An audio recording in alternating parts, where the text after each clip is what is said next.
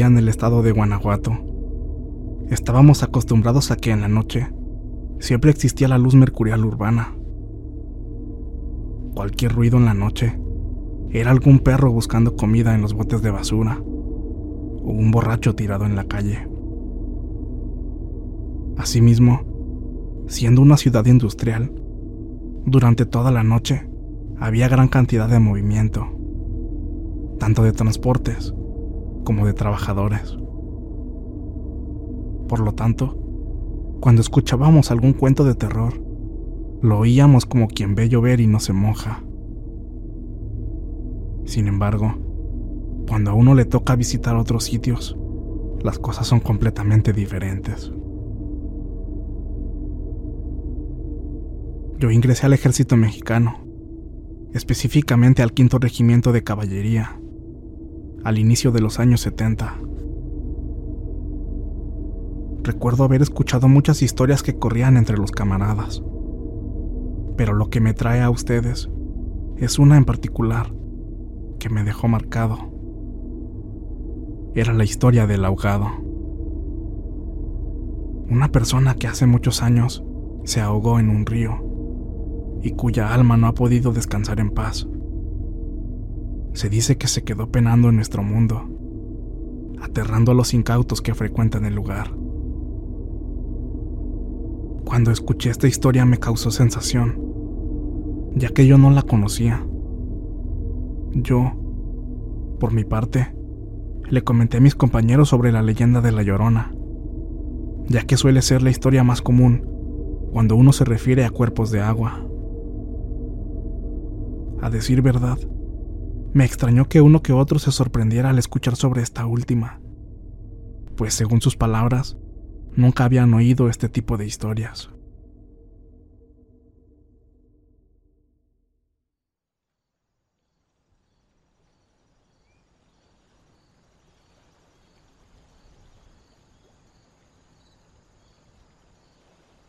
Y bueno, tiempo después, siendo yo cabo de caballería, nos tocó hacer un recorrido sobre las laderas del río Moctezuma. Fue una tarde tranquila. Todo alrededor era solo naturaleza. Escuchar el agua correr era relajante. Pero en este medio uno no puede bajar la guardia, razón por la cual nos manteníamos siempre alerta. Todo transcurrió con normalidad pero noté que conforme iba oscureciendo, mis compañeros que eran de extracción indígena comenzaron a mostrarse cada vez más inquietos. Les pregunté si todo estaba en orden, temiendo que pudieran haber notado algún tipo de amenaza.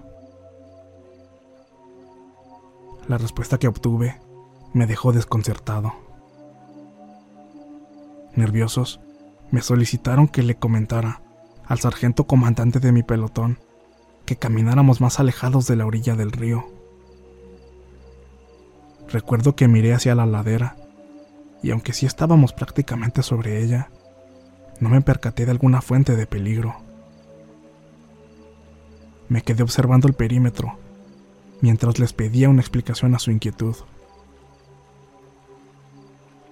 Ellos se mostraron insistentes, en que lo mejor era alejarnos del río lo más que pudiéramos.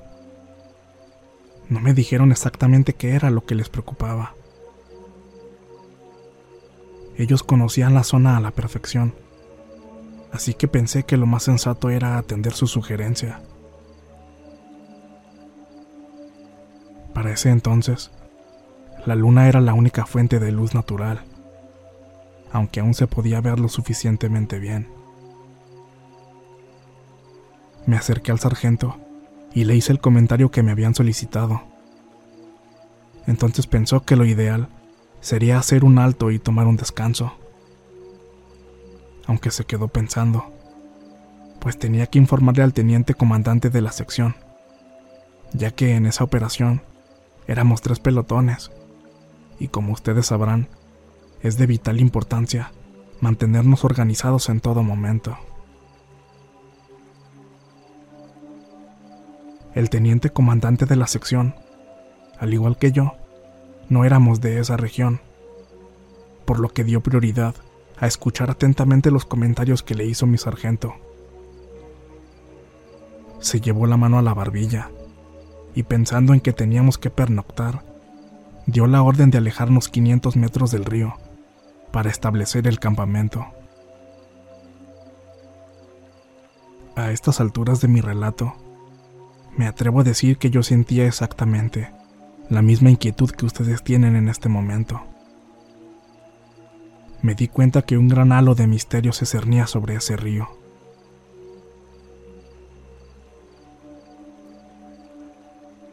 Cuando se dio la orden para avanzar al punto donde pernoctaríamos, lo hice con mi mente centrada en el caudal del río, mientras escuchaba el ruido de la naturaleza, mirando a mi alrededor un paisaje desolado. De pronto, caí en cuenta que me quedé atrás. Vi a mis compañeros avanzando a varios metros de mí. Y justo cuando empezaba a dar los primeros pasos para tratar de incorporarme, escuché algo que se robó toda mi atención.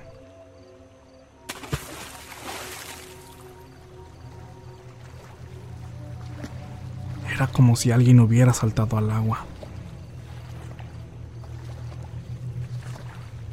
Miré hacia el río, pero no vi a nadie. Entonces, alcancé a escuchar como si alguien estuviera realizando clavados. El sonido de agua agitándose y ruidos diversos. Esto fue algo que me extrañó, pues conforme íbamos caminando, yo no vi nada y nadie me mencionó nada al respecto. Para entonces, mis compañeros se habían adelantado lo suficiente como para que ellos pudieran haberse dado cuenta de esto. Y con lo preocupados que estaban, dudé que se tratara de alguno de ellos.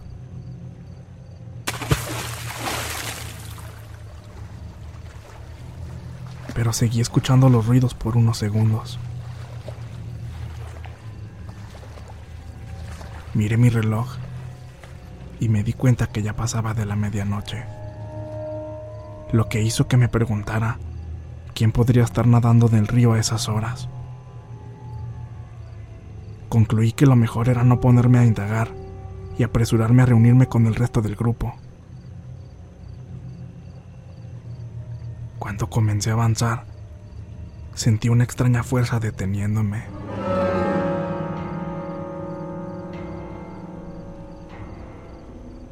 Sé que suena algo difícil de creer, pero así fue. Ni yo puedo explicármelo. No era algo propiamente físico. Era como si una especie de fuerza no quisiera dejarme ir. Era algo inoptizante, que de alguna forma le ordenaba a mis sentidos que me quedara en el sitio. Mientras trataba de avanzar, sentí un terrible escalofrío en todo el cuerpo e inmediatamente después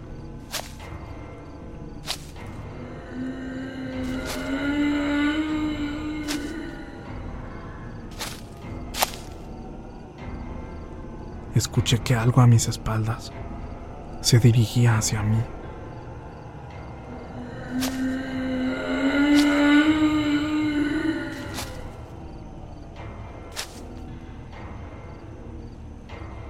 Ahí sentí una mezcla de terror y adrenalina. Fueron solo unos instantes, pero lo sentí como un lapso de tiempo eterno. Tanto así que de forma súbita vino a mi cabeza el hecho de que mis compañeros estuvieran tan preocupados por estar cerca del río. Pensé también en los sonidos de alguien nadando cerca de mí, y mi mente se encargó de hacer conjeturas.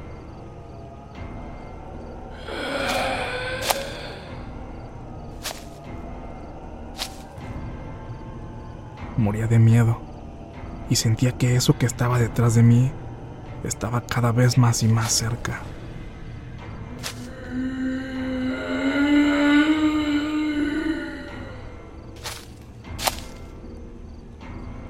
Recuerdo que ni siquiera intenté voltear hacia atrás. Solo ajusté mi casco de combate empuñé enérgicamente mi fusil y salí de ahí lo más rápido que pude.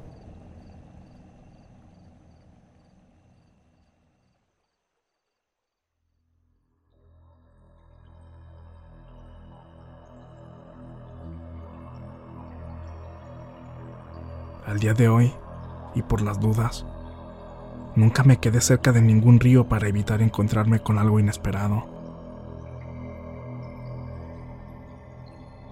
Aún en estos tiempos, si yo visito un río, tiene que ser temprano, antes del mediodía, y decido retirarme de ahí antes de las 16 horas, para evitar alguna sorpresa. Concluyo que algo tenía que ver la historia del ahogado, el temor de mis compañeros al caudal del río, lo que yo escuché y lo que me sucedió después. Actualmente, me sigo preguntando qué hubiera visto si hubiera volteado hacia atrás.